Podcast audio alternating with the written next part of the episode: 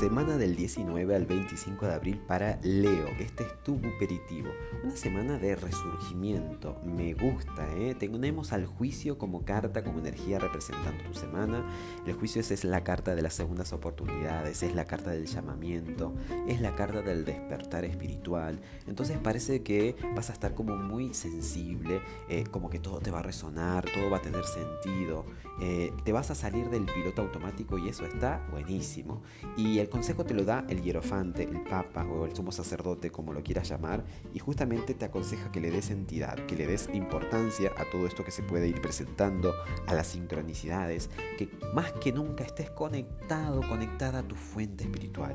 El papa es un número, es un arcano mayor, es el número 5, y como todos los 5, sugiere este, una crisis, algo que te lleva a buscar eh, una salida, que te lleva a trascender y subir un escalón más. Salimos del el, emperador, el papa está entre el emperador y los enamorados. Entonces es como que uno ya empieza a tener conciencia de que hay una realidad espiritual.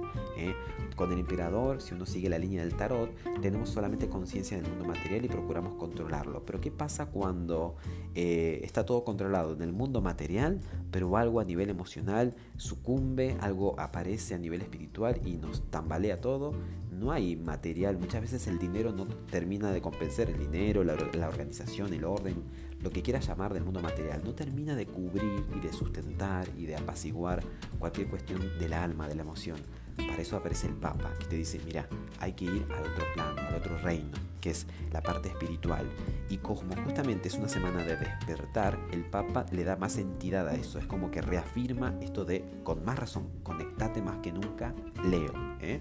Ya que están dadas las situaciones, las circunstancias, aprovecha este escenario para sentirte más cerca de tu Dios que nunca y, que sepas que siempre estuvo dentro tuyo esa disposición, ¿no? esa posibilidad y, que aprendas de una buena vez que con estar conectado, conectada, ya después sos invencible porque eso ayuda a tu amor propio, ayuda a, tu, a, poder ver que realmente uno cuando está entusiasmado está lleno de Dios internamente. Así que bueno, parece que es una semana sumamente espiritual, espero que la aproveches al máximo y que tengas excelentes días. Hasta el próximo episodio. Chao, chao.